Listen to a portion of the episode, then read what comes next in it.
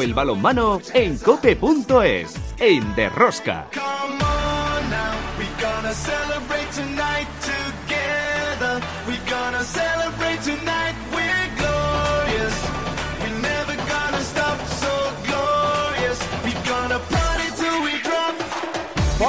Estamos acá otra semana más con todos vosotros. ¿Qué tal estáis todos? A montar el balonmano, seguidores de Rosca. La Liga Sobal nos sigue dando sorpresas tanto por arriba como por abajo. En esta nueva jornada, victorias importantes con unos puntos también importantes para Cangas y Sin Fin, que prenden fuego a la zona de descenso y la promoción. Se descuelga el cisne. En la parte alta, Torre la Vega sigue fuerte y cuarto en la tabla. Pincha Vidasoa y además, tras remontar ocho goles, no pudo ganar en Logroño. En las competiciones europeas, Champions League, el Fútbol Club Barcelona ganaba al Elverum y se clasificaba matemáticamente para los cuartos de final de la Champions. Esta semana viaja a Eslovenia para jugar contra el Celje el miércoles. En la European League, bien para Granoller, que ya está metido en los octavos de final, perdieron sus partidos Benidorm y Vidasoa. Mañana martes, una nueva jornada Valur Benidorm, Sporting Balonmano Granoller y Vidasoa Fuxe Berlín. En la división de honor femenina sigue líder el Veravera. El Málaga continúa su marcha triunfal. El Rocasa no pasa del empate y el Porriño ocupa la tercera plaza. En las competiciones europeas femeninas, European Cup, cuarto de final, ida, el Atlético Guardés ganó al Madeira y casi deja resuelta la eliminatoria. El otro duelo español entre Elche y Gijón cayó del lado de las alicantinas. Como veis, otra semana más tenemos muchas cosas que contaros. Os recomiendo no os perdáis ni un solo minuto el programa. El balomano. ¡A tope con la cope! ¡Empezamos! En el control de sonido, Rafa Nieto, en la producción del programa Belén Díaz de Arcia, al frente de toda esta maravillosa y generosa familia apasionada del mundo del balonmano, Luis Malvar. En Cope Ley, Juan Carlos Amón. Hola, Juan Carlos. ¿Qué tal? Muy buenas, ¿cómo estamos? Y en Logroño, Chema Jodra. Hola, Chema. ¿Qué tal, amigos? ¿Qué tal? Buen Bueno- día. Bueno, no, no os pregunto por, por vuestros A mí, no, a, mí equipos, no, ¿eh? a mí no, a mí no, a mí no, a mí no me preguntes. Ahórrame, ahórrame ese sofoco, por favor. Ahórrame ese sofoco porque resulta que llevamos no sé cuántos partidos esperando la llegada de Huesca para empezar a poner los cimientos de una segunda vuelta que por lo menos te dé un rédito y resulta que no tienes, a pesar de que es 33-34 el resultado, Sí. el partido estuvo siempre donde Huesca quiso. Así que esta semana Puente Genil, a cruzar los dedos y a competir, porque parece que es con lo que nos tenemos que conformar aquí, con competir. Oye, y, y el público, eh, por lo que veo, la Pues mira, asistencia... eh, la, la asistencia no es ni mucho menos la del antiguo club, Mm. está en una media más o menos equiparable a lo que hace el Atlético Valladolid desde su creación, pero el problema es que ya el público sale desencantado del, del pabellón y eso que son incondicionales que siempre han eh, asumido pues que el equipo tiene el nivel que tiene y que puede llegar hasta donde llega, pero es que ayer daba la sensación de que el equipo estaba con botas de velcro en una pista de moqueta, lento, espeso, no sé, Luis, eh, me da la sensación de que mucho tienen que cambiar las cosas para que Valladolid por lo menos dé la sensación de ser capaz de algo. Ahora son 13 puntos, son 3 ya por encima de la zona roja, eh, o son 3 solo por encima de la zona roja, como lo quieras ver, y ayer era un rival directo Huesca que se te, se te ha subido la chepa, ¿eh? Eh, eh, ¿Me puedo creer la asistencia de 1.357 que da la agencia EFE? Sí, sí, sí, sí, sí Vale, puede, sí. Vale, vale. Bueno, pues nosotros comenzamos el primer análisis de la jornada. Si quieres conocer toda la actualidad del mundo del balonmano, descárgate de Rosca en cope.es.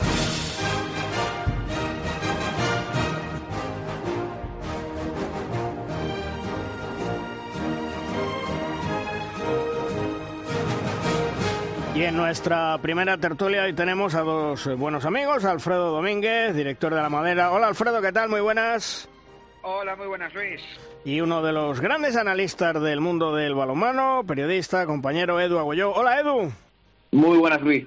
Bueno, Alfredo, sorprendente que Logroño vaya ganando de 8 y esté a punto de perder su partido. Eh, sí, es el, el, encuentro que hizo el conjunto de Minaje el Vasco y bueno y un poco también además es el fiel reflejo de, bueno de, la época de tan de tantos vaivenes, de tantos altibajos que, están teniendo porque eh, bueno eh, ese partido del sábado es un fiel reflejo de, de, las dudas que ha podido generar en algún momento de la primera vuelta y en este arranque en la segunda el, conjunto franje divino porque lo que decimos empezó muy bien como una actuación de la portería pero se atascó en el ataque se nubló por completo ante la buena defensa del conjunto de Marista en la segunda mitad. Y, bueno, eh, esa inconsistencia de un equipo mm, aspirante o que tendría que estar en esa lucha zona media alta, eh, yo fuera aficionado riojano, a mí me dejaría bastantes dudas. ¿eh? Edu, como, eh, como, todo el año. Sí, te deja la duda como todo el año.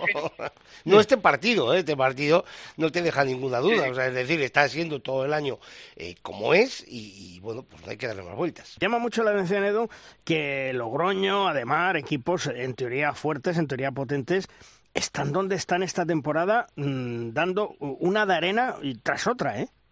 Sí, la verdad que, está llamando sobre todo la, irregularidad, ¿no? Porque ha habido tramos de la temporada en la que incluso alguno de ellos ha encadenado eh, dos, tres partidos donde parecía que, ya, iba, ya iba a coger un, buen ritmo y iba a sentar ese juego y, eh, llegaba un partido en el que en el que parecía que se echaba todo, todo al traste. Bueno, están pecando de, de irregularidad, sobre todo el Logroño, que incluso como ha demostrado en esta jornada, ha tenido partidos donde ha sido capaz de lo mejor y de lo peor en, en 60 minutos y, eso es lo que le está lo que le está lastrando. Es cierto también que lo hemos comentado aquí más de una ocasión que que la Liga Sobal más allá del Barça hay una igualdad que hace que en cualquier partido pues puedas caer derrotado y, y, cuando, evidentemente, cuando no estás al 100%, cuando no eres capaz de, de encontrarte como solo la pista, cualquier equipo es capaz de pintarte la cara y es lo que le está pasando tanto a Logroño como a Demar León, especialmente a, Logroño, que, además en este en esta reanudación de la competición después del mundial parece que, no acaban de, dar con la tecla.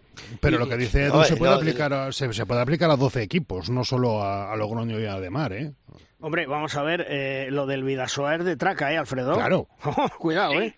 Sí, era lo que os iba a contar, que eh, Vidasoa, las sensaciones que está dejando eh, en Liga y, también en Europa eh, son, son bastante malas, eh, porque lo que, ese partido del viernes en, en Cangas, de ir ganando por tres y como en la segunda mitad tiene esos problemas en el, en el ataque, bueno, es un fiel reflejo de, bueno de esas sensaciones tan malas que está teniendo el conjunto de Jacobo Cuetra, de que yo creo que el parón le ha venido horrible, horrendo, porque los partidos que ha hecho tanto en Europa como en Liga dejan muchas dudas y, bueno, eh, vamos a ver si consigue asegurar el pase eh, a los octavos en la Europa League, porque tiene tres partidos muy complicados y que no se despiste en Liga porque se aleja muy mucho de Europa. ¿eh?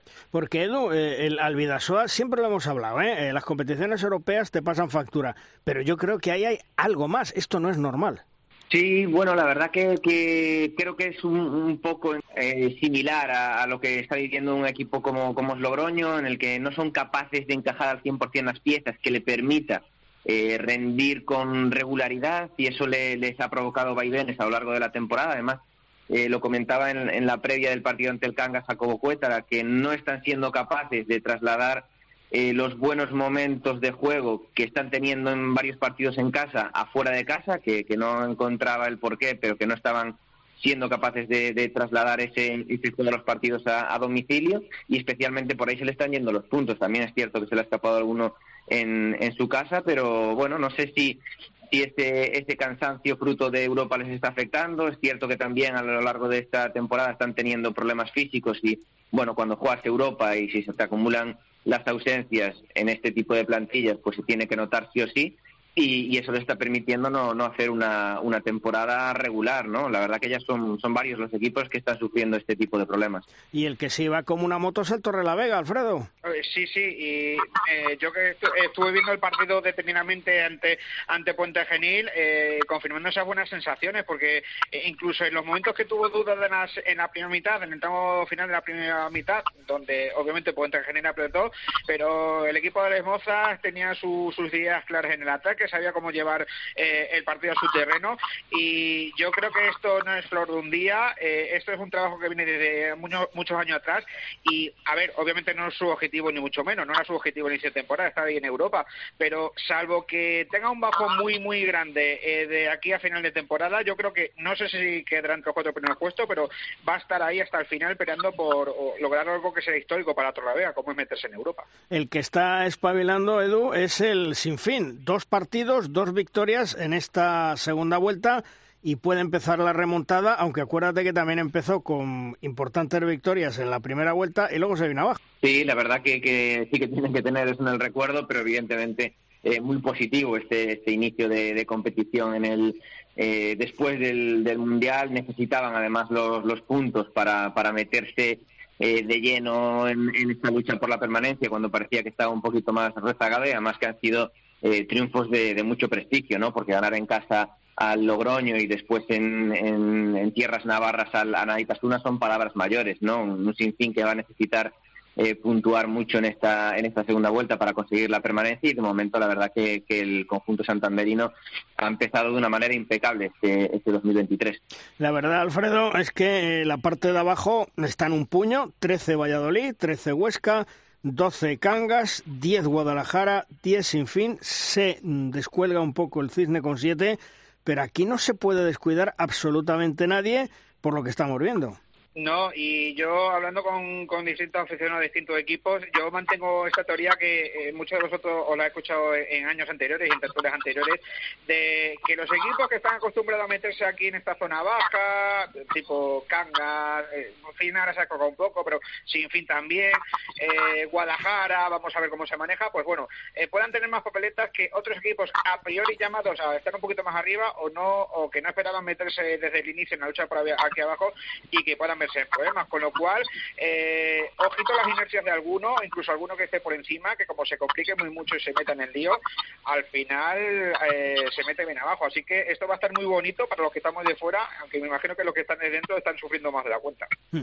¿Y qué me decís del Barcelona 41, Cuenca 26? No del resultado, porque bueno, ya sabemos que el Barcelona siempre anda por esos guarismos, pero a mí particularmente me parece impresentable sacar a unos jugadores a las 3 de la madrugada de su ciudad, que jueguen un partido después de 7, 8 horas de viaje y que regresen inmediatamente lleguen a las once y media de la noche. ¿Esta es la liga profesional que queremos? No, no es la liga profesional que queremos, pero desgraciadamente, Luis, es, la, liga profesional que tenemos, eh, efectivamente. Eh, y quien quiera ponerse una venda y seguir eh, palpando el horizonte a ver si consigue apretar el botón adecuado, pues se está engañando a sí mismo y se está haciendo trampas al solitario. A mí me parece que todo lo que sea intentar crecer está bien, pero tiene que ser desde una base consolidada. Ahora mismo la liga profesional o la primera liga de balonmano española no me parece que tenga los miembros adecuados para el cesto del profesionalismo. Te cuento rápidamente. ¿A quién le parece normal que entre el segundo clasificado, no ya el primero, el segundo clasificado y el noveno haya 12 puntos de diferencia. Ojo, que en balomano se suma de a dos, no de a tres como en el fútbol. Se suma de a dos. 12 puntos de diferencia entre el segundo y el noveno que la zona menos noble, por no llamar la zona mediocre, empiece en la séptima plaza, con perdón, Chema, con los 17 puntos de Logroño. A partir de ahí empieza todo el castañeteo de dientes, pensando en que 15 días malos te pueden llevar al hoyo. ¿A quién se le puede plantear que es una liga seria? Aquella en la que un equipo sigue viajando en autobús ocho horas con una bolsa, con un bocadillo y un plátano. ¿A quién? ¿A quién? Bueno. Claro, es que del, caso que comentáis de, Cuenca, que yo también lo, sabía, estaba informado antes de que iban a hacer ese plan de viaje, de, eh, a ver, se puede, intentando eso, bueno, se puede entender que, bueno, sabe Cuenca que es pasar por el dentista y que no te juegas nada, pero sobre todo eh, eh, en las formas. Y como bien decís, se está intentando fomentar una liga profesional o intentar profesionalizarlo de la mayor manera posible, este tipo de detalles que, insisto, puedo entender que Cuenca, mm, por ahorro de costes o por lo que queramos, lo haga, pero al final eh, eh, contradice un poco a, a, lo que se quiera vender por, por otro lado, con lo cual sí, a mí a mí me pareció muy llamativo y que, que bueno, pues mm, no hace hace flaco favor a, ese camino que quieren algunos llevar de la profesionalización de la liga. Pero que esto de Cuenca es muy habitual, ¿eh? Sí, sí, sí. sí, no vayamos a echar las manos a la cabeza. No, no, no, Valladolid, hoy, o sea, Valladolid va a Granollers en autobús, pero hace noche. Eso es. Hombre, lo que pasa es que esto, eh, de cara a la imagen de Asobal, la imagen que quieren de dar como liga profesional, yo creo que no es bueno, Edu. Sí, no, bueno, a ver, la verdad que, esa etiqueta de, liga profesional, lo que se ha dicho aquí, ¿no? Eh, tiene tiene poco de, realidad, evidentemente, es un, paso positivo seguro que para la, la Liga Sobal, pero pero ahora los clubes tienen este, este trabajo de profesionalizar las estructuras que, tienen, ¿no? Si no, la viabilidad de esta, de esta liga va a ser poca o nula y el margen de crecimiento poco o nulo. Hay mucho Edu, trabajo... Eh, eh, Edu, Edu, perdona, eh, ¿qué inversores vas a captar en una competición donde, con perdón de lo que voy a decir y sé que me van a tirar de las orejas, una competición donde el tercero tira el partido contra el primero? ¿Dónde vas a encontrar un inversor al que le interese eso? No, no, evidentemente ahora mismo la, la, Liga Sobal no, es atractiva para, para los inversores, los clubes eh, están lejos de, de, tener este nivel interés que, de interés que, genere la captación de, capital y, por, por, eso insisto, ¿no? que, las estructuras tienen que profesionalizarse de tal manera que puedan crear un producto que, sea vendible, más allá de, de, que, de que el tercero no sea capaz de pelear con el, con el primero. ¿no? Eso creo que es un un hecho que, que, tiene su relevancia, pero que no deja de ser anecdótico dentro de una liga sobal que en general, en términos globales, está muy, muy, muy, muy lejos de la profesionalización. Y creo que hoy en día, eh, tal y como está montado el, deporte, que, no deja de ser un, un, negocio en términos globales, creo que es imposible el, mantener una competición rentable y con viabilidad si, si no hay estructuras profesionales dentro de la misma competición.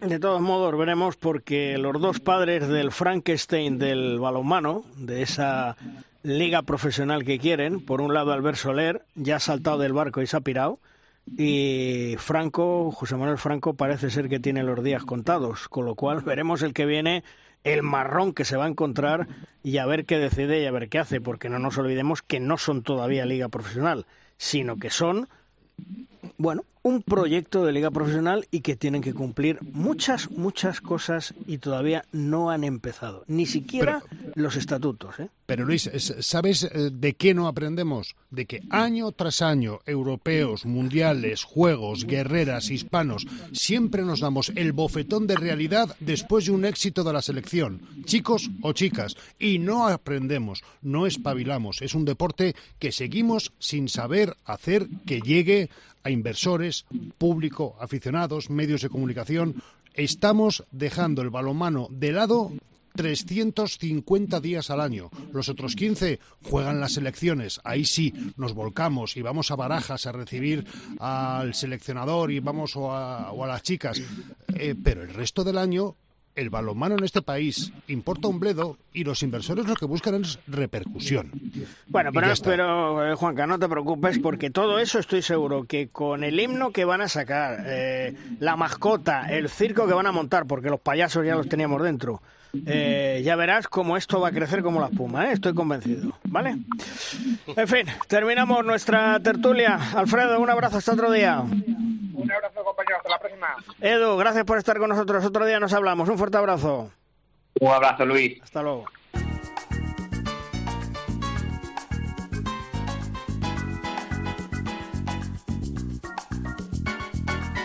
En competiciones europeas femeninas se disputó este fin de semana los cuartos de final ida de la European Cup. Madeira 26, Atlético Guardés 30. Buen resultado para las gallegas que jugarán el próximo día 19 el partido de vuelta en Pontevedra a las 5 de la tarde. Y el duelo español entre el balonmano Elche y el Gijón, balonmano Elche 25, Gijón 20, se lo llevaron las alicantinas la vuelta el día 18 de este mes en Gijón.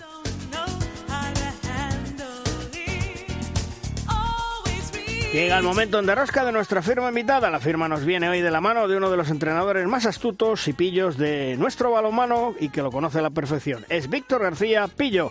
Hola Pillo, ¿qué tal? Muy buenas. Hola, buenos días a todos. Bueno, ¿de qué nos vas a hablar esta semana, Pillo? Bueno, pues tenía pensado hablar un poquillo de algunas situaciones tácticas apreciadas en el último Mundial, pero creo que la actualidad obliga y vamos a hablar un poquillo sobre el tema de la retirada de, de Mikkel Hansen. Sí, pues vamos allá. Pues venga. El reciente anuncio de la retirada, espero que temporal, de Mikkel Hansen pone en el candelero y da visibilidad al nivel de exigencia y presión que a veces deben soportar los deportistas profesionales en momentos de máxima tensión competitiva. Este escenario se ha hecho insufrible para Mikkel Hansen, que ha tomado la decisión de parar y apartarse del balonmano por una situación psicológica y anímica inadecuada para afrontar los retos inmediatos de su equipo en las mejores condiciones. De un tiempo a esta parte, los jugadores internacionales vienen soportando una exagerada e insostenible carga de partidos de diferentes competiciones, todas ellas importantes, todas ellas exigentes, con partidos vitales y decisivos prácticamente cada semana. El estrés que provoca esta situación tarde o temprano acaba concluyendo con el jugador lesionado. Su cuerpo dice basta, hasta aquí hemos llegado. El factor diferencial que plantea el caso de Mikkel Hansen es que su lesión es de carácter psicológico. Su cabeza se ve incapaz de superar un bajón anímico que le impide afrontar el segundo tramo de su durísima temporada como un buen profesional debe hacerlo. A la hora de competir en grandes torneos, ya sea de clubs o de selecciones, al margen de la calidad individual y colectiva de los equipos, de su preparación física, de la eficacia y rendimiento que puedan tener los jugadores en cada partido, en mi opinión, se hace cada vez más determinante la capacidad de esos jugadores para gestionar, sobreponerse y superar la presión. Presión que en muchas ocasiones se convierte en angustia y que influye negativamente en el rendimiento deportivo. Y lo que es más grave, como en el caso de Mikkel Hansen, que minora su calidad de vida y la de sus allegados. La clara tendencia a la especialización e incluso personalización del, entrenamiento debe incluir necesariamente profesionales especializados en dotar al deportista de apoyo psicológico, facilitándole herramientas para gestionar y superar sus miedos. Y de la misma manera de que desde hace tiempo los clubes tienen especialistas en preparación física, en entrenamiento de porteros, en scouting, en big data, otras facetas de, de nuestro deporte, creo que será necesaria ya, ahora ya más que nunca, la intervención de profesionales que potencien la fortaleza mental del jugador.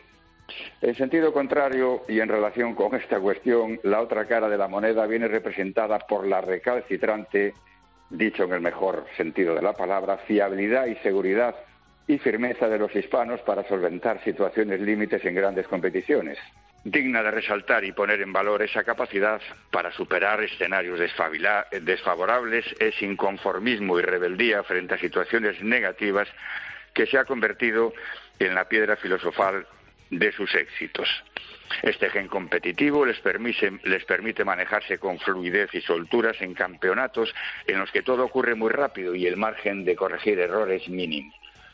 Se mueven como pez en el agua en esos campeonatos plagados de momentos especiales, de punto de ruptura del todo o nada, que tanto gustan a los adictos al subidón de adrenalina. Y esta capacidad no está al alcance de cualquier deportista de alta competición. Creo que todos conocemos ejemplos de grandes jugadores con calidad contrastada que incapaces de gestionar sus miedos se bloquean y bajan el rendimiento en momentos importantes. Y otros que, no, si no yendo sobrados de calidad, cuando les aprieta la presión, se transforman y rinden a un nivel superior del que se les presume. Los hipanos son claro ejemplo de que la calidad y la formación son importantes, pero a veces no son suficientes para conseguir grandes metas, que exigen además cosas intangibles, arraigadas en el concepto de competitividad y de pasión.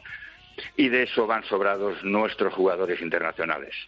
Bueno, pues eh, yo sobre todo la duda que tengo, Pillo, es, ¿será verdad lo del estrés o habrá algo más? Acuérdate de la lesión tan grave que ha tenido Mikkel Hansen, ¿eh? Sí, no cabe duda que un jugador de la experiencia de Mikkel Hansen debería saber gestionar esa, esa presión que le, que, le afecte psicológicamente. ¿no? En su caso hay muchas circunstancias porque tuvo una lesión, dejó un eh, París después de dos años, cambió un equipo en el que iba a asumir un papel, un rol de salvador, en fin, que que cuando se llega a esta situación la experiencia que él tiene debería ser suficiente para manejar su situación psicológica, ¿no? Por tanto, sus condicionamientos personales lógicamente no los conocemos en profundidad, pero lo que sí está claro que, que la esa carga de partidos, esa presión permanente de cada semana una final, de cada eso hace mella en el jugador y yo creo que cada vez va a necesitar más de ayuda en ese sentido.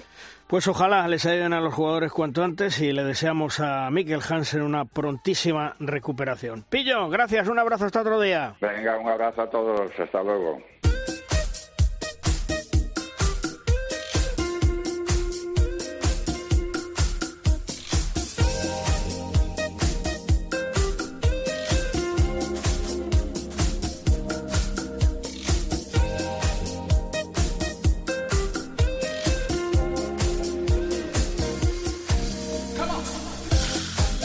De pro, Alex Chan ha marcado un hito el pasado Mundial 2023 con la selección de Estados Unidos. Un combinado norteamericano que gana su primer partido en un Mundial después de 25 derrotas. Alex tiene doble nacionalidad, juega en el Cisne y es uno de los máximos goleadores de la Liga Sobal. Estados Unidos ha marcado un hito en el mundo del balonmano y ahí estaba Alex Chan. Hola Alex, ¿qué tal? Muy buenas.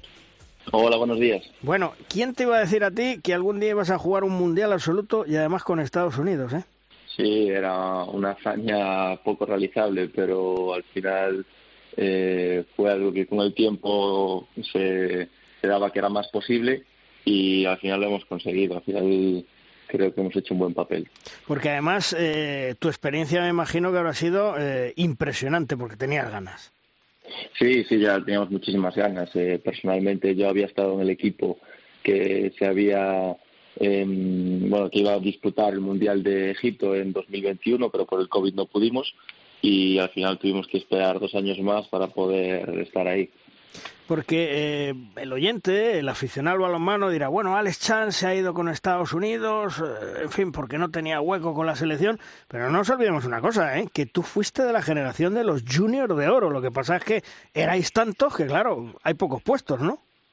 Sí, yo pertenezco a esa generación, esos dos años, 92, 93, y, y yo no era parte de ese equipo. En, en aquel momento, pues bueno, había gente que estaba a mejor nivel que yo, y, cuando se hubo la posibilidad de, estar con Estados Unidos, pues ni, me lo pensé, creo que es una forma estupenda para mí para colaborar con, con Estados Unidos también. Al final tengo doble nacionalidad, me siento americano, me siento español también, por supuesto, pero estoy encantado de poder colaborar con los Estados Unidos. Eh, yo nunca tuve la oportunidad de vivir allí, mi familia sí, entonces al final pues se hizo muy especial eh, que yo pudiese representar a Estados Unidos y también colaborar un poco con, con lo que estoy haciendo. Además, eh, te has convertido en uno de los líderes de la selección de Estados Unidos. Bueno, digamos que tenemos varios. Eh. creo que en ese sentido el liderazgo es entre, entre muchos jugadores. Todo el mundo tiene una ética de trabajo bastante buena. Eh, todo el mundo asume su rol, eh, asume un poco lo que lo que el entrenador va va ajustando y, y como y como los, los jugadores pues también tienen roles importantes en equipos europeos y demás eh, pero sí, diría que hay, hay varios líderes, me siento importante, claro que sí, eh, pero bueno, eso eh, digamos que entre todos creo que, que, tenemos muy claro cuál es el papel que tenemos que, que desempeñar. Alex, eh, ¿cómo surge la opción de jugar con Estados Unidos? Porque creo que ahí hubo mm, quien te echó una manita, ¿no? Digo, de técnicos españoles para ponerte en contacto con ellos. ¿Cómo surge todo? Sí, yo hice un primer contacto con ellos que al final no no, no se dio porque bueno yo no sabía muy bien cuánta cuánta estructura había por aquel momento y, al final pues eh, no llegamos a contactar pero después una vez que, el deporte estos últimos años pues sí que se le ha dado un poquito más de continuidad y han seguido trabajando entonces en redes sociales estaban más activos y, y ahí había pues competiciones abiertas en las que yo veía que ellos competían pues ahí ya sabemos todos que el balonmano al final eh, es un mundo bastante pequeño entre, entre los que jugamos y, y, entre entrenadores, jugadores y demás, pues siempre todo el mundo está dispuesto a echar una mano. Y yo en su día, pues bueno, me, me interesé por otra vez por, intentar entrar en el organigrama de Estados Unidos o por lo menos si, si ellos estaban interesados de poder estar en el, en el, en el plantel con ellos y demás. Y ahí contacté a través de, mi entrenador por aquel entonces que era Jabato que a su vez también contactó con Manolo Cadenas eh, así pudimos llegar a, Robert que es el que era el, entrenador y sigue siendo el actual entrenador y a partir de ahí pues bueno ya la relación ya fluyó Dos victorias de Estados Unidos en el pasado mundial, todo un logro, pero mm, se os quedó la espinita del partido de Bahrein porque lo pudiste ganar. Sí, creo que era un partido que, mm, que tendríamos que haber competido un poquito mejor y, sí que había una posibilidad de, ganarlo, pero em, tal y como se desempeñó el partido, en ningún momento estuvimos cómodos, sí que ajustamos eh, a mitad de partido con la defensa y sí que nos fue bastante mejor pero yo creo que hay que reconocer que Bahrein en ese partido estuvo más lúcido que nosotros, aprovechó mejor las oportunidades, tuvo más efectividad. Al final em, creo que no perdimos la cara en ningún momento, luchamos mucho, pero creo que sí que ellos estuvieron más acertados en ese momento y ellos también son un gran equipo. Entonces al final, bueno, pues sí que nos hubiese gustado poder ganar ese partido y tener tres victorias en lugar de dos, pero bueno, no, no fue posible. Nada tampoco te asegura que que de los partidos un poco que teníamos más opción de competir, pues pudiésemos haber ganado dos de, de, los tres que ganamos. No pudo, haber sido ninguno, pudo, haber sido tres. Al final creo que fue dos y fue, fue algo justo. ¿Ha crecido eh, Estados Unidos tras este mundial lo que ha logrado? O mejor dicho, ¿está creciendo el balonmano eh, en Estados Unidos de manera importante? Sí, yo creo que gracias a esta victoria y sobre todo la visibilidad que estamos dando desde hace ya un tiempo encadenando bastantes competiciones importantes y demás, creo que está creciendo eh, bastante. Eh, quizá nos gustaría que creciese más. Eh, al final necesitamos mucha más inversión, necesitamos también que la visibilidad que nosotros estamos dando pues se pueda un poco plasmar a, pues, a las universidades, que puedan dar buenas becas, atraer a, grandes deportistas. Al final eh, todos sabemos que en Estados Unidos los, los, deportes que más están triunfando son los deportes de más tradición, claro está, eh, fútbol americano, baloncesto, béisbol, muchos otros deportes también, ¿no? En los que igual quizá la clave es que eh, los atletas se ven un poco seducidos, pues por eso, eh, pues porque tienen becas, tanto a nivel de, high school, a nivel de, de universidad, y eso es un poco también lo que lo, que llama no eh, creo que es el punto igual que nos puede faltar a nosotros a día de hoy pero creo que hemos hecho un gran logro que el país ya empieza a conocer eh, ya lo conocía pero hay que dar una continuidad varios años de tener buenos resultados a, a nivel mundial y demás para que se conozca mucho más para que la gente se interese más para que podamos tener más licencias y al final tener un equipo más competitivo, que es lo que estamos buscando. ¿Y cómo es la selección de Estados Unidos? Eh, ¿Qué jugadores la forman? Porque de nacionalizaciones a la carta, Estados Unidos no quiere saber nada de nada. Uf, no, no, no. Eh, a la, carta ninguna. Eh, todo el mundo tiene doble nacionalidad. Eh, bueno, bastantes jugadores tienen doble nacionalidad. son muy pocos los que tienen nacionalidad solamente americana. pero es un poco lo que refleja la sociedad americana, ¿no? Al final eh, muchos eh, han sido pues o provienen de familias inmigrantes eh, entonces esos esos esas personas como es también mi caso no han conocido el balonmano a, través de su país de origen en este caso que el mío sería España muchos otros lo conocen por Alemania por Dinamarca por Francia hay muchísimas otras nacionalidades aparte de la americana. Entonces estos jugadores pues se desarrollan en su país de origen donde el balonmano es mucho más conocido y, está mucho más desarrollado. Y, y una vez bueno pues eh, están en el organigrama ya de, un equipo pues europeo como es casi el, la mayoría de todos los casos eh, pues ahí juegan en ligas pues competitivas y, y después pues bueno eh, forman parte del, del plantel americano. Es un poco lo que intentamos desarrollar no que, mm, que ya en Estados Unidos pues puede haber ligas cada vez más competitivas para que estos jugadores no tengamos que es igual que estar fuera o que, o que ya podamos eh, pues nutrirnos tanto de jugadores que están en Europa, porque será la, la situación como la nuestra, o de jugadores americanos que dispongan de, de un nivel eh, para poder estar en el equipo nacional, ¿no? Pero bueno, sí que sí que es bastante curioso porque gran parte de la, de la plantilla pues tiene doble nacionalidad y, y te puedo contar eh, de todo tipo de sitios, de todo tipo de sitios. Oye, y la otra parte importante, la afición al balonmano en Estados Unidos crece.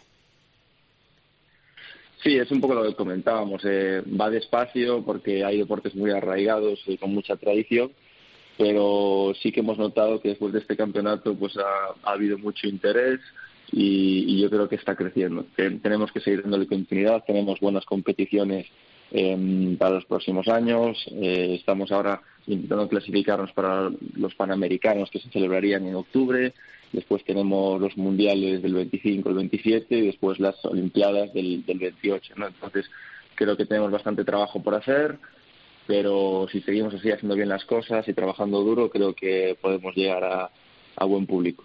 ¿Podemos decir, Alex, que ha llegado el balonmano a Estados Unidos para quedarse definitivamente? Esperemos que sí, eh, es lo que estamos intentando nosotros. Sabemos que no es una tarea fácil porque hay que darle mucha continuidad, pero los próximos años, eh, con estas competiciones de tanto nivel, eh, es un poco lo que quiere el aficionado y también es un reclamo para todos aquellos atletas que bueno pueden tener la oportunidad de, desarrollarse y, competir en pues hablamos de mundiales panamericanos y, y, en unos años los Juegos Olímpicos. Sí que está claro que el proceso va a ser largo, que hay que ser pacientes, hay que trabajar como llevamos trabajando desde hace muchos años atrás para obtener resultados, pero creo que cada vez estamos llegando más a la gente y, esperemos que, se pueda dar así y que el, y el balonmano pues haya quedado para quedarse. Oye, eh, eh, Alex, eh, me gustaría hacerle. ¿Qué tal, Alex? Desde Valladolid, un saludo. muy buenos días. a mí me gustaría hacer la pregunta tonta de la entrevista. ¿Consuela saber que os habéis llevado el título honorífico de ser la única selección que empezó ganando a Dinamarca y que tardó cuatro minutos en ir por detrás?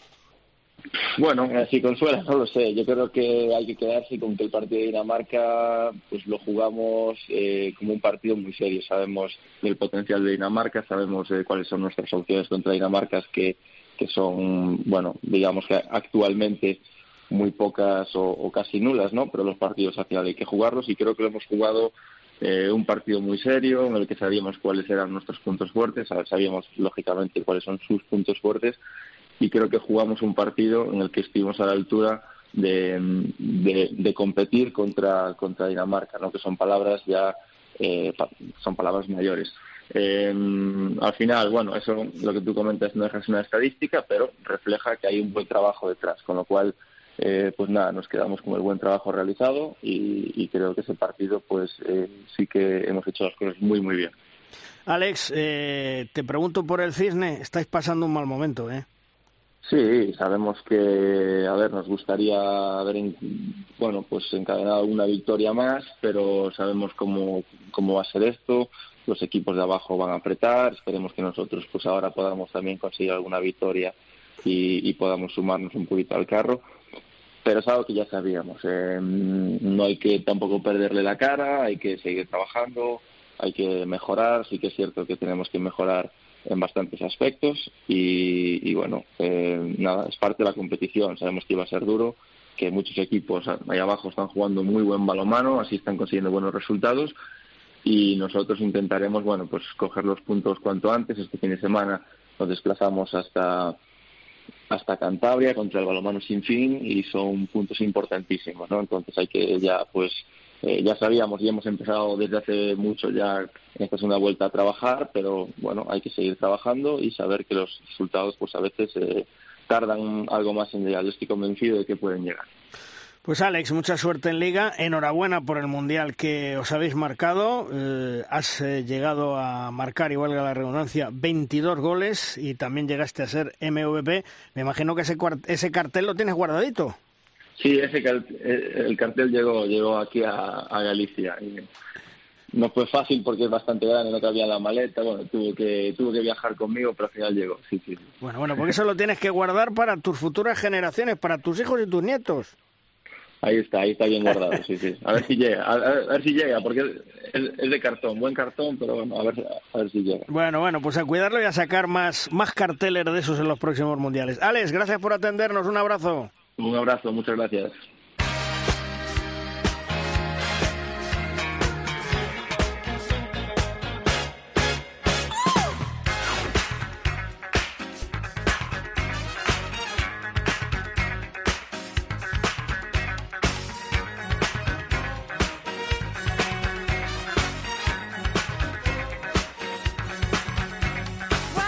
En el último partido de la temporada 2021, Darry Zogby que juega en el equipo rumano del Gloria Bistrita, se lesionó con rotura de ligamento cruzado en su rodilla derecha. Se opera en junio, se recupera durante 12 meses, aprovecha el tiempo alejado de las pistas para ser madre. Nace su hija Nicole, tal que un 5 de mayo del 2022, y empieza a recuperarse. Quiere reincorporarse al equipo rumano y el conjunto decide apartarla sin ninguna explicación lógica. Durante seis meses ha estado callada y hace unos días ha contado de manera pública su situación. Hola Darly, ¿qué tal? Muy buenas. Hola, muy buenas, ¿qué tal? Bueno, oye, eh, después de tu lesión y embarazo, mm, sigues fuera de la pista por decisión del club, supongo, ¿no? Sí, lo que pasó fue que el embarazo fue totalmente acordado con el club. Eh, habíamos quedado que yo podría quedarme embarazada mientras estaba recuperando de la cirugía de la rodilla, del ligamento cruzado, pero resulta que a los siete meses de embarazo ellos han intentado cancelar el contrato. Eh, fuimos a juicio, he ganado, eh, entonces eh, la Federación Rumana me ha dado a favor, Ruiz a mi favor, y ha dicho que, que tenían que cancelar la decisión de cancelar mi contrato y que tendrían que, que reincorporarme al equipo y, pagarme lo que me debían y, demás. Eh, lo que pasó fue que después que acabó la, la temporada, yo ya estaba totalmente recuperada y salió el resultado del juicio en agosto y ellos no, no me han llamado, no me han reincorporado al equipo y me mantienen apartada todavía. Es decir, no te han eh, reincorporado al equipo, te mantienen apartada, pero ¿te han pagado lo que te corresponde? ¿Te están pagando el sueldo o, se han inhibido también y no quieren saber nada? No, no quieren saber nada de momento, pero bueno, el contrato está totalmente protegido y, y una, un momento a otro voy, a tener que pagarlo, pero no están pagando tampoco. Ajá. Oye, eh, hablabas de problemas contractuales para no volver, tienes el alta médica, estabas entrenando, eh, puertas cerradas el club rumano. Mm, ¿Ves solución o ya lo que hay que hacer es esperar a final de temporada y pensar en, en otro equipo? Yo estoy pensando ya en otro equipo porque estamos a finales de febrero casi.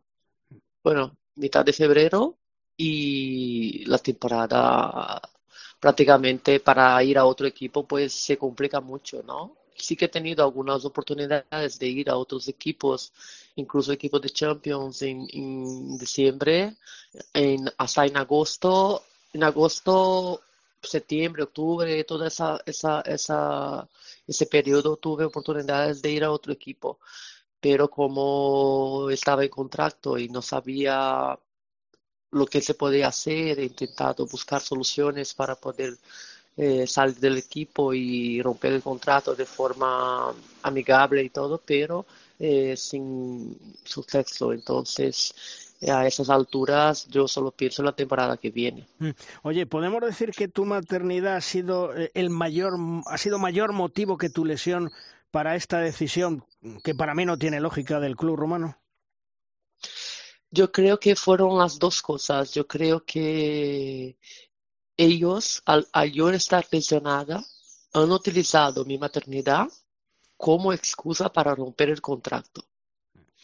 Y, no podían hacerlo porque mi lesión es eh, anterior al embarazo. Entonces, esa fue, por ejemplo, la razón que han perdido el juicio pero ellos han utilizado mi embarazo para romper el contrato, seguro. para eh, intentar romperlo. Sí, para intentar romperlo. Claro, porque ya jurídicamente tienes una sentencia, tienen que cumplirlo y, afortunadamente se te han reconocido eh, todos tus derechos. Eh, ¿La Federación Española de Balonmano qué te ha dicho? ¿Ha hecho algo por ti? ¿Te ha apoyado? ¿Ha estado a tu lado? Sí, sí, la Federación Española del Balonmano me ha apoyado a todo momento. Yo hablaba directamente con el presidente Paco Brásquez, quien ha enviado cartas eh, a la Federación Rumana, a los presidentes de la Federación Rumana, a los presidentes digo porque mi juicio ha pasado por un proceso de cambio de presidencia en la Federación Rumana, entonces ha sido otro motivo que se ha retrasado el resultado de juicio y todo. Entonces la Federación Rumana, la Federación Española ha estado en contacto con la Federación Rumana, con el primer presidente y después con el segundo, que hubo el cambio de presidencia en, verano. Hmm. Entonces, sí, ha estado apoyando mucho. Vale, oye, y por otro lado, ¿en algún momento eh, te ha llamado el seleccionador nacional, Prades, para interesarse por ti o, no ha habido ocasión? Sí, sí, también he hablado con, con, Prades porque, claro, había el interés de que yo volviera a jugar, a tener ficha eh, con algún equipo para, para ver si también podría volver a, la selección, ¿no? A tener posibilidades y todo, pero claro, al no tener ficha en ningún equipo y no estar, eh, porque el, club no, no me escribió en ninguna competición, entonces no he podido tampoco eh, tener oportunidad en la selección ni nada. Entonces sí que he hablado con, con Prades en su momento, estábamos intentando eh, romper el contrato de forma amigable con Bistriza y que yo pudiera ir a otro equipo, pero no, no ha salido. Hmm. No, no hubo eh, tampoco ninguna solución para la situación. Oye, tal vez lo más doloroso, Darly, de esta durante este periodo ha sido, digo, lo más doloroso deportivamente fue perderte, desgraciadamente por lesión, los Juegos Olímpicos de Tokio porque tendrías mucha ilusión. Sí, eso fue a las puertas de los Juegos Olímpicos, ¿no? Porque ya estaba todo hecho, prácticamente la liga estaba acabada, no tenía más ninguna eh, circunstancia de resultado eh, en este último partido cuando me he lesionado. Fue un partido que yo pedí no jugar porque yo estaba con muchas molestias y, y quería descansar, que ya la temporada había sido muy larga. Resulta que el partido se fue, fue teniendo un resultado negativo, fue un partido malo para el equipo y a los 15 minutos pues me, me pusieron a jugar y a los 20 me lesioné. Parece que era algo que, que podría pasar y ha pasado. Entonces, a partir de ahí perdí los Juegos Olímpicos, que estaba a las puertas de, de mis cuartos Juegos Olímpicos y, y luego también el Mundial en España, ¿no? Que también fue algo que, que también lo perdí, que fue el mundial en casa. Jugar un campeonato mundial en casa es algo único para cualquier jugadora y también lo he perdido.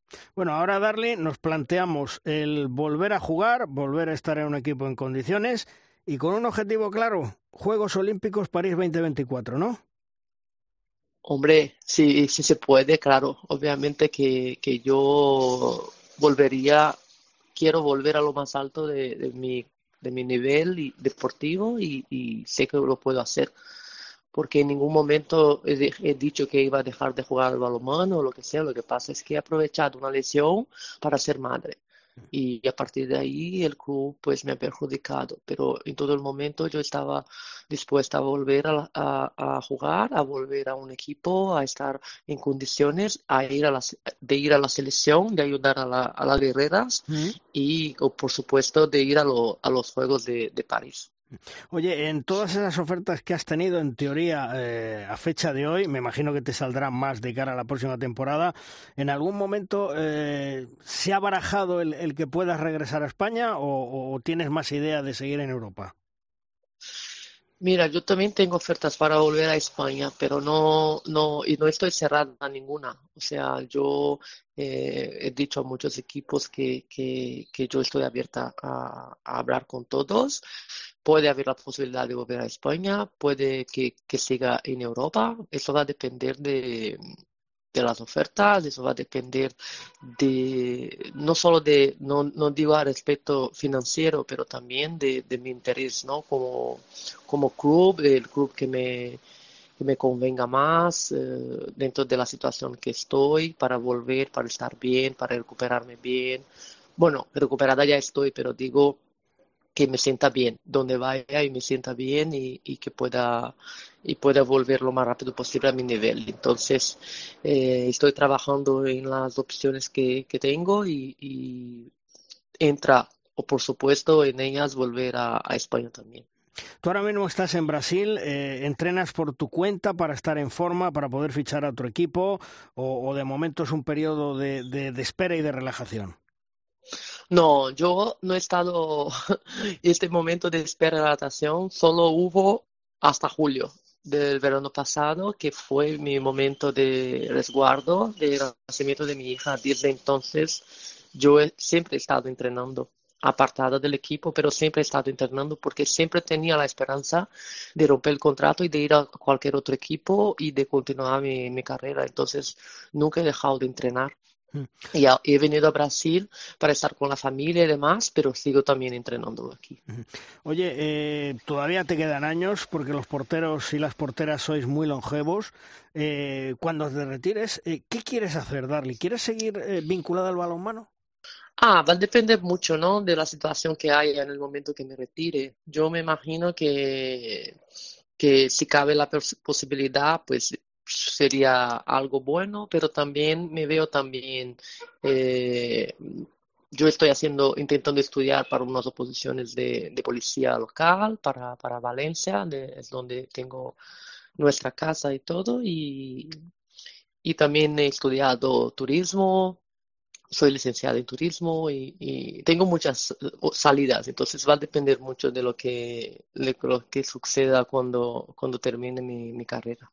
Bueno, pues ahora, Darly, lo importante es eh, encontrar el equipo, volver a la actividad, eh, volver con las guerreras, marcarte objetivos y sobre todo lo más importante, que disfrutes de tu hija Nicole, que, insisto, lo más importante en la vida, ¿eh? Claro, por supuesto. Yo creo que dentro de todo lo que me ha pasado, yo no puedo dejar de decir que he salido ganando en todo porque ella ha llegado, ¿sabes? Entonces, para mí, que ella esté aquí conmigo, ese es el, el mejor trofeo que, he tenido en toda mi carrera y toda mi vida. Entonces, yo ahora pienso en volver y voy a volver mucho más motivada porque yo la tengo y es mi motivación para todo. No tengas la menor duda de que eso es así, Darly. Muchas gracias por atendernos, mucha suerte y seguiremos pendientes de, de tu carrera en los próximos meses y por supuesto en las próximas temporadas. Un beso muy fuerte para Nicole y para ti, ¿eh? Gracias. Un beso muy fuerte y muchísimas gracias. Gracias por el apoyo.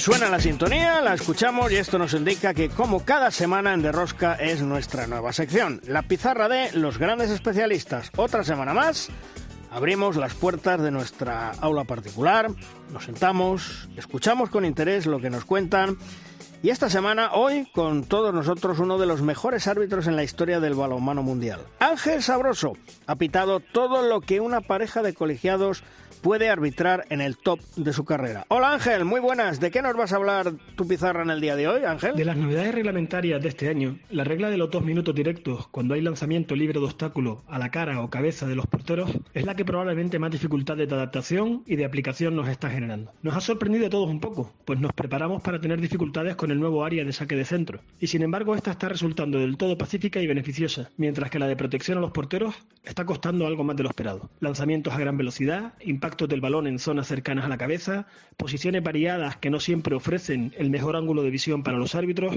y algún que otro comportamiento no del todo deportivo está acarreando dificultades para los que tienen que impartir justicia en cada partido. Seguro que a muchos les viene ahora a la memoria la reciente situación de la semifinal del Mundial entre España y Dinamarca, aquella en la que Dani Dusevayev lanza y Nicolás Landin simula ser objeto de un caretazo. En ese momento, solo la posibilidad de comprobación, gracias al instant replay, propició que los árbitros ratificaran que el balón no había golpeado la cabeza del portero. Pero ¿y cuando no se dispone de vídeo para la ayuda arbitral? ¿Cómo resolverlo? Ese es un magnífico ejemplo de las dificultades a las que los árbitros se enfrentan en cada situación de nuestro juego. En España estamos trabajando con la plantilla arbitral en cómo trasladar con nuestro body language lo que se ha apreciado en esas situaciones y el porqué de cada decisión que toman los árbitros. Si ha sido solo una peinada, si el balón ha impactado primero en el brazo o en el hombro y después en la cara, o si realmente ha sido una acción merecedora de dos minutos. Y aviso a los que tienen tentación de engañar a los árbitros, aquellos porteros que simulan ser objeto de caretazo, la sanción disciplinaria será para ellos, aunque afortunadamente en nuestras ligas hay mucho fair play y esas acciones no se han empezado a ver. Esperamos que siga así. Hasta una próxima ocasión, amigos.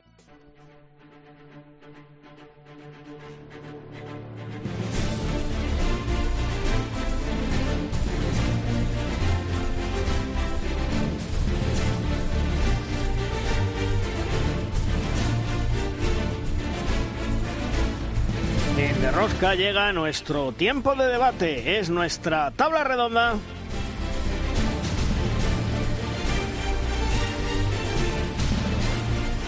Una tabla redonda en la cual contamos hoy con un gran periodista, un gran compañero, Joan Ramón Valvé de TV3. Hola, Joan Ramón, muy buenas. Hola, muy buenos días. Bueno, Joan Ramón, Barcelona clasificado cuarto de final de la Champions, mm, todo un alivio, ¿verdad? Sí, un alivio porque eh, yo supongo que ahora eh, sí que van a poder eh, relajarse un poco. incluso la derrota del Kilche prácticamente les asegura la primera posición del grupo. Ya no tienen que ir a Polonia a ganar. Y yo creo que ahora van a aflojar un poco pensando en llegar eh, en plenitud a cuartos de final y la recta final de la temporada que la Champions. Y además un Barcelona que ya ha comenzado renovaciones como Lángaro, como Macu y además, bueno, tú me comentabas que, que ya hay noticia de, de ese futuro pivote del Barcelona, ¿no, Joan?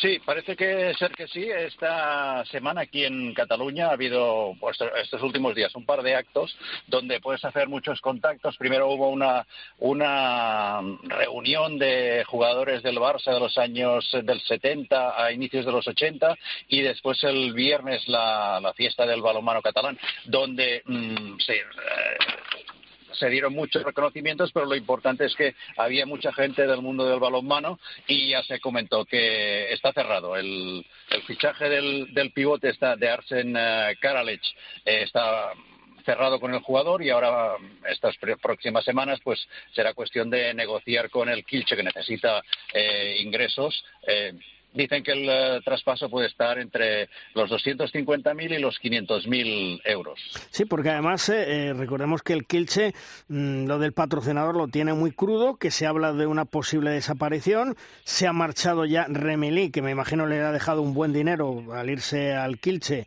para por al en que se ha ido, y ahora si encima sacan este dinero, es una manera un poco de reflotarse, ¿no? Sí, mira, me, comentaron.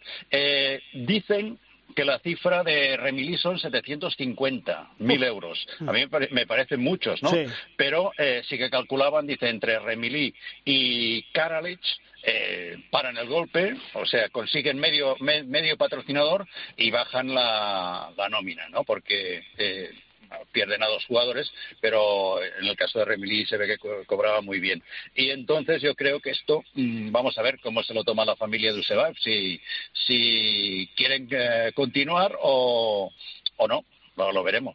Porque, eh, Joan, sigue en el mundillo del balonmano, en esos eh, cena homenaje que has estado tú, luego en la entrega de las insignias de la Federación Catalana y tal. ¿Sigue el run run ese de que el Pixegen le ha podido ofrecer a Talan Duseba y a sus dos hijos que se vayan para allá? Eh, no lo sé, eh, sé que te está buscando entrenador. Yo no, no lo sé, ni se comentó, ni se comentó. Hmm. Eh, lo que pasa es que para llevarte a Talan, eh, Talan no se va a ir a un sitio si no le garantizan un equipo para luchar por estar en la, en la Champions, ¿no? Hmm y no sé cuál, es la, situación de Seguet eh, económica en estos momentos. Hmm. Oye, eh, sorprende, y antes la hablaba con, con Pillo, con Víctor García Pillo, eh, la baja por estrés de Mikkel Hansen en, en el árbol. ¿No, suena un poco raro? A ver si más que estrés puede ser que haya tenido una pequeña recaída del problema tan grave que tuvo en su momento. La embolia pulmonar, ¿no? sí. Mira, eh, el otro día lo estuvimos comentando con, en la transmisión con eh, Víctor Tomás. Eh, y Víctor Tomás me dijo, dice, en Dinamarca, Mikkel Hansen viene a ser mediáticamente y mm, a nivel popular como un buen jugador del Barça o del Real Madrid. ¿no? Dice la presión que tiene. y entonces él se ha complicado un poco la vida también, porque él viaja cada día en avión para ir a entrenar a, Albor. Lleva una, una vida estresante. Hmm. Eh, sí, sí, no, no es normal que, vayas de Copenhague a Albor cada día a entrenar en avión. Eh, y, supongo que todo esto influye. Un jugador de 35 años que volvía a su país. Y después, Miguel Hansen también es un poco especial. Hmm. El Albor ya prácticamente eh, en la Champions no tiene nada que hacer y, incluso en la liga local, bueno, pues si, si no son primeros, seguro que tendrán una wildcard, eh, una invitación para jugar la Champions la temporada que viene con el, equipo que están haciendo. Entonces, em, no sé, a lo mejor se ha juntado un poco todo y han dicho, mira, oye, eh, tómate un descanso y cuando quieras vuelve. Sí, seguramente. Por cierto, o sea, que tiene, que, tiene esguince de clasificación, es lo que tiene Hansen. No, no lo sé si es esguince de clasificación o, o ese, bueno, que todo, todo se ha juntado después del Mundial y todas estas cosas y, bueno, se puede tomar un descanso. Sí, no, vamos a ver la desmotivación. La desmotivación es, evidente, ¿no? Eh, mm, te ponen una avioneta o un jet para ir a, entrenar, que digo, yo no le sale más barato poner un entrenador en Copenhague, más que te, te tenga que coger un avión y de vuelta todos los días de un pueblo a otro, y luego con 35 años, habiendo conseguido todo, todo a nivel de equipo y de selección, todo te ves segundo o tercero en tu liga y fuera de la Champions, ostras, tiene que ser duro eh, tener que torear ese, esa vaquilla, ¿eh? muy duro para Hansen. por cierto, me cuentan mis pajaritos. Ah, bien pajaritos. Que hace unos días se produjo una conversación entre directivos y representantes de clubes de Asobal, pesos pesados en Petit Comité. Me comentaban mm. que allí se dijeron, entre otras cosas, que ven a la Real Federación Española de Balonmano muy debilitada que su presidente, Francisco Blázquez García, en estos momentos solo se dedica a celebrar la medalla de bronce del Mundial 2023 de los hispanos e incluso parece ser que llegaron hasta a reírse de Blázquez por tanta celebración cada día. Según ellos, y así me lo cuentan, Francisco Blázquez está más preocupado en pasear la medalla y en quedar bien con Alejandro Blanco, presidente del COE, dado que Blázquez es vicepresidente del Comité Olímpico Español, que en abordar otros temas. Igualmente, hablaron que Asobal, el año que viene, no va a pagar a la Real Federación Española de Balonmano nada de nada, ni el canon, ni la cuota de participación de cada equipo. Es más, que la Federación Española ya no va a pintar nada. Y el colmo de la osadía de estos eh, presuntos personajillos, como digo yo, la panda de Pancho Villa, es que incluso hablaron de estudiar y plantear que parte de la subvención que recibe la Federación Española de Balonmano del Consejo Superior de Deportes, una parte se la den a Sobal. Vamos, que no van a pagar y encima le quieren quitar dinero a la Federación. Paquito Majo, ponte las pilas que la banda de Pancho Villa te va a comer la tostada. Abre los ojos, que tienes delante un marrón de cuidado, porque, eh, Juan Carlos, están desenfrenados, necesitan dinero donde sea. ¿eh? Me llama muchísimo la atención que eh, tengan, no sé si decir amenazar, pero sí que tengan previsto poder disponer en una entidad supuestamente privada, como es Asobal, de dinero público, dirigido a una entidad como es la Federación, que no deja de ser una entidad federativa dependiente del Consejo Superior de Deportes. Eh, yo creo que los fondos previstos por el Consejo para la Federación Española de Balomano no se pueden desviar así como así a Asobal. Tendrá que haber mínimo una razón aprobada, aprobada, supongo que por el Consejo Superior de Deportes. Por, eso digo que la osadía llega a mayores, es decir, eh, les hace falta dinero, no saben de dónde sacarlo. Eh, porque el contrato de televisión, que insisto semana a eh, semana, ahora mismo no puedo contar la oferta que le ha hecho la Liga por Televisión a la Soval, pero ya os la contaré, no tiene nada que ver con la actual.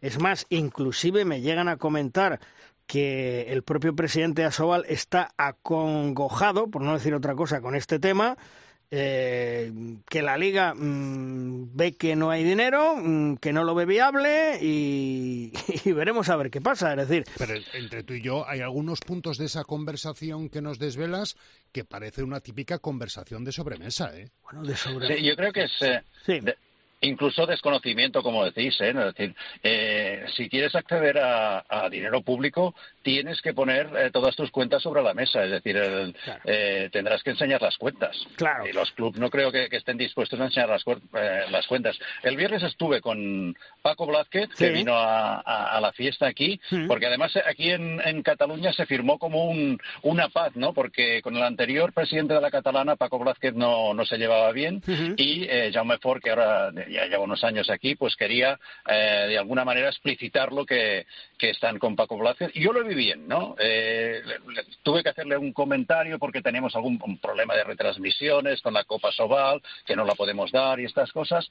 y cuando le, le pronuncié la palabra Sobal, se puso serio y me dije, podemos hablar de todo menos de Asobal.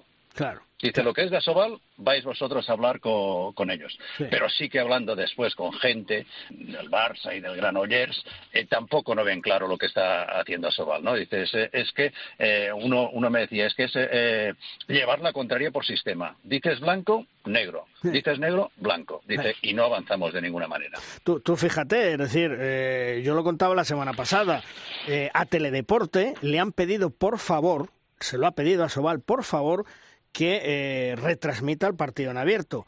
Las cifras, primer partido, 30.000 personas que lo vieron.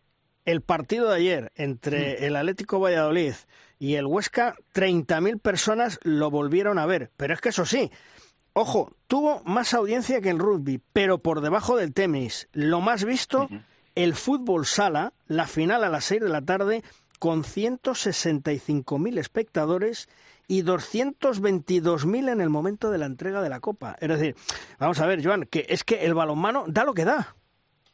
Bueno, da lo que da. Eh, pero mira, yo siempre lo defiendo que tienes que dar una continuidad. Si hmm. creas un hábito, eh, se, valora la, competición. Lo que, lo que a mí me parece eh, absurdo es mm, que no se aproveche ninguno de los eh, eh, el momento de efervescencia del, del balonmano cada vez que hay un campeonato de Europa o un campeonato mundial para eh, de alguna manera consolidar la presencia mediática del, del balonmano a nosotros nos funciona bien la Champions nos funciona muy bien en televisión y la Liga nos funciona bien Hmm. La, verdad, bueno, estás dando unas cifras que eh, en algunos partidos nosotros en Cataluña solo hacemos estas cifras de 30.000 espectadores. Claro, claro, claro, por eso digo, es decir, si vosotros en Cataluña con TV3 dais 30.000, imagínate Teledeporte, que es nacional, 30.000, mm, con perdón, es una mm, cifra ridícula así de claro. ¿eh?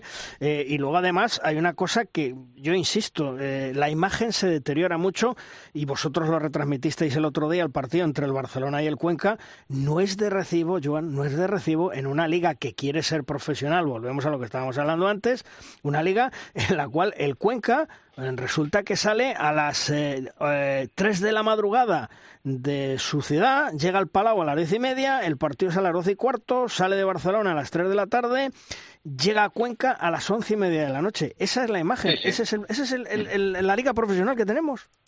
Sí, sí, no, no, y, y te encuentras eh, muchas veces que eh, hay equipos que reservan tres y cuatro o cinco jugadores porque dicen, es que me interesa más este partido, ya sé que lo voy a perder, hmm. me interesa más eh, el, el, que voy a jugar el miércoles, el que voy a jugar el fin de semana que viene y me reservo a los que ese día sí que tienen que dar el do de pecho. Hmm.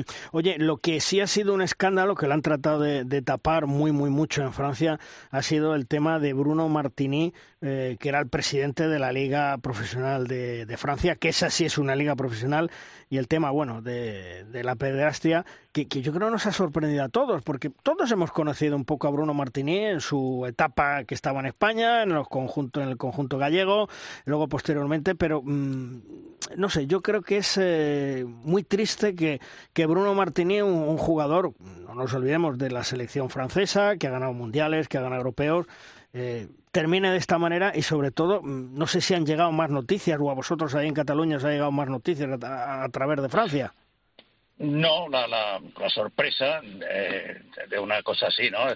A ver, Bruno Martini todos lo conocemos y tenía algún punto de raro, pero nada hmm. justifica eh, lo que ha ocurrido. Por cierto, que ahora decías lo de la Liga Francesa. Eh, Pablo Urdangarín el año que viene jugará en la Liga Francesa. Me parece que el Barça, no sé si lo deja marchar o, o lo cede, pero parece que se jugará en el Aix-en-Provence. Ajá, ajá, ajá. Bueno, pues eh, sí, para que crezca, ¿no? Para, para que... Sí, yo creo que el Barcelona ha llegado a una conclusión porque el otro día también lo contábamos con ellos y con David Barrufet.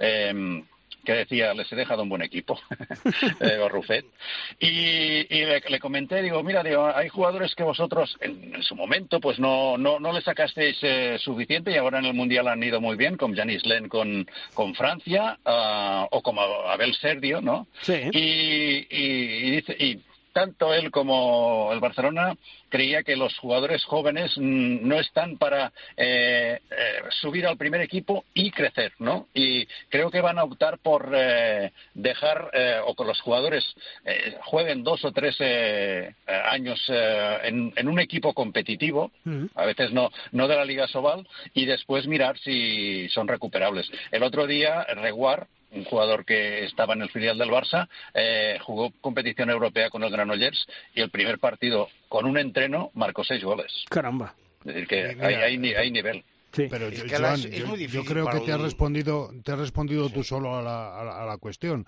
Has dicho que el Barça prefiere ceder jugadores emergentes a equipos competitivos, con lo cual nunca los vamos a ver en Asobal. Y es que esa es nuestra puñetera triste realidad, que es que la Liga Asobal no es ni considerada por equipos de primera línea para ceder a jugadores con todavía un par de años por delante antes de poder competir al máximo nivel. Ni para eso nos consideramos nosotros mismos. Sí, pero hay que tener en cuenta también una cosa, es decir, si van a Francia van a poder vivir tranquilamente, van a tener un sueldo, van a tener eh, aquí a lo mejor eh, tienen el riesgo que eh, tengan algún problema económico, ¿no? El Barcelona mm. siempre puede ayudar, pero no quieren encima tener que estar pagando a los jugadores o cederlos y que tengan que vivir según qué circunstancias. Mm. A mí, a me parece que eso es más importante que lo que decía Juan Carlos. ¿eh? Yo creo que algún chaval joven, unos cuantos chavales jóvenes, sí que pueden seguir creciendo en otros equipos de, la Liga Sobal, porque estamos de acuerdo que es muy difícil eh, para un chaval joven, salvo que, seas un superclase, eh, salir de abajo y meterte directamente en un equipo como el Barça. O sea, es decir, necesitas un pase por otros sitios. La diferencia es que cualquiera de estos chavales cedido a otro equipo de España, el Barça le tendría que mm, poner algo. O sea, es decir, le pagaría algo quien fuese ¿eh? y el Barça todavía tendría que poner. Si va a Francia o si va a otro sitio, ¿eh? el Barça igual recibir no recibía, pero no iba a tener que poner nada. Hombre, yo lo que Por cierto que, que, van subiendo jugadores. Eh, el hijo de Oscar Grau ya está en el filial y está entrenando con el primer equipo. El hijo de David Barrufet, un extremo de, casi dos metros, está entrenando con el primer equipo ya. Eh, y el que va a empezar a, a entrenar también es el hijo de Ugalde, es decir, que vamos a, volver a ver eh, en la Soval seguramente eh, apellidos conocidos. Sí, sí, además eso es importante, que siga, que siga la saga. Eh, antes de terminar, yo quería que me, me valorarais los tres, porque no lo hemos dialogado en los programas anteriores. ¿Qué os ha parecido el arbitraje en el Mundial? Yo lo pongo ya por delante. Para mí, muchas lagunas y sigue habiendo muchos problemas. ¿Tú cómo lo ves, Joan? Yo, eh, como tú, antes eh, al, inicio escuchaba el, comentario arbitral y me ha parecido muy acertado. Eh, el criterio arbitral, ¿no? No, no existe un, un criterio, pero esto lo ves en, el mundial, en los europeos y en las competiciones europeas. Según la pareja, el criterio cambia muchísimo pero muchísimo, es decir, en la apreciación, ¿no? Ya no te digo en las amonestaciones, las faltas en ataque, eh, el lío que ha habido con esto que comentabais de, de los lanzamientos de la pelota a la cara del portero, y eh, no hay una unidad de criterio. Sí. Juan Carlos, ¿tú cómo lo ves? Pues eh, a mí me parece que seguimos todavía con el mismo problema que arrastramos en las competiciones internacionales de clubes o de selecciones desde hace muchísimos años. Y es que en lugar de la pareja arbitral adaptarse al partido que les corresponde dirigir, es el partido, son los jugadores, son los equipos, son los entrenadores los que se tienen que eh, habituar y, y, amoldar a las características de la pareja arbitral. Eh, yo creo que es un mal endémico del balonmano que llevamos arrastrando desde hace muchísimo tiempo y considero que en este mundial no hemos visto nada más allá. No tenía nada que ver el arbitraje europeo con el arbitraje eh, de confederaciones que no fueran Europa y resulta que al final pues nos tenemos que quedar, yo creo que ya lo he comentado aquí, con el arbitraje de las hermanas Buenaventura en el tercer y cuarto puesto. Y dentro, y dentro de los europeos eh, bueno, hay unas diferencias brutales, ¿eh? Juan Carlos, hay una diferencia brutal sí, sí, sí, hay unos a otros, más allá no tiene nada que ver, de, eh, apreciación de las normas. Es decir, sí, es muy diferente que te arbitre una pareja balcánica, que te una alemana, una del norte de Europa o una francesa latina. No tiene nada que ver, no tiene nada que ver. Y vamos, o sea, es que además eh, te quiero decir que que, bueno, nosotros ahora aquí llevamos dos años o tres sin competición europea, ¿no?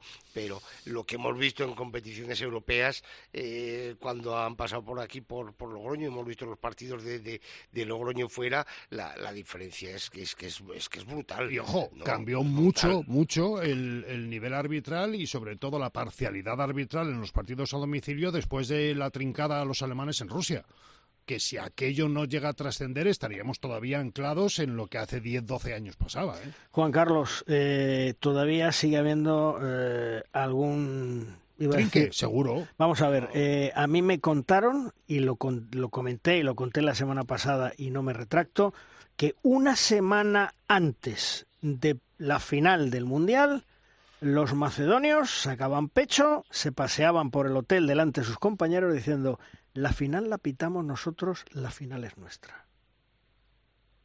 Pues ¿Vale? pues oye, pues enhorabuena. Eh, en ese caso, pues. Eh, no, enhorabuena, no, Juan Carlos, muy triste, muy triste porque ahí había parejas que iban muy bien y que son muy buenas y que, bueno, pues ahí.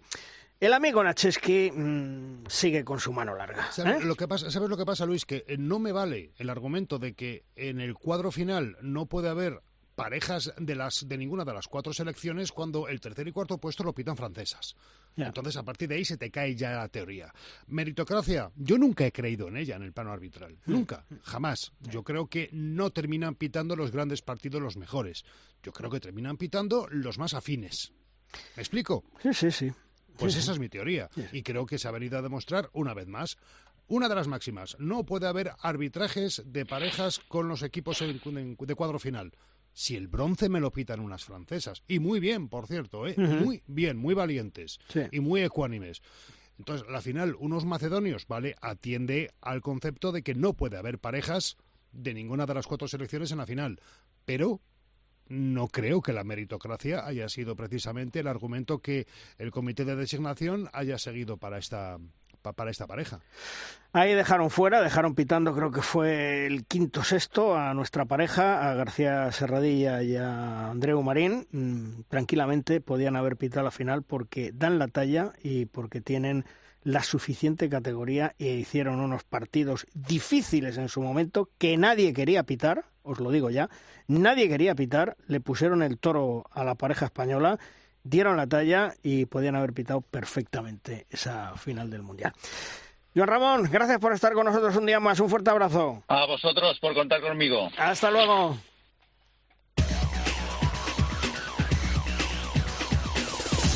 Vamos terminando el programa, vamos terminando edición, como siempre, con Tomás Guas y sus 7 metros. ¡Lanza, Tomás! Malvar, Rosquitos. Este fin de semana hemos visto la verdadera realidad de lo que es la Liga Asobal en nuestra España. Partido Barça-Cuenca. Plan de viaje del Cuenca a la ciudad condal. Salida de casa a las 3 de la madrugada en autobús. Llegada al Palau a las 10 y media de la mañana. Partido a las 12 y cuarto. Salida de Barcelona, naturalmente en el mismo autocar, a las 3 de la tarde. Llegada a Cuenca a las 11 y media de la noche. Esta es la realidad del balonmano en España. Incluso algún equipo asobal llega a viajar en varias furgonetas con los jugadores. Mentalidad que lo barato no salga caro. Y esa es la liga que el CSD ha dado el visto bueno para comenzar los trámites para ser liga profesional. ¿De verdad que los directivos de los clubes de Asobal quieren ser liga profesional? Estamos locos. La irresponsabilidad al poder. Viva el balón mano y los hispanos, que siguen compitiendo y ganando. Es un milagro. Terminamos el programa, Juan Carlos, hasta la semana que viene. Hasta luego, chicos. Chema, hasta la semana que viene. Un abrazo para todos. Y ya sabéis, la próxima cita, próximo lunes, aquí seguiremos contando todo lo que es actualidad en el mundo del balonmano. En De Rosca, os esperamos en siete días. ¡Adiós!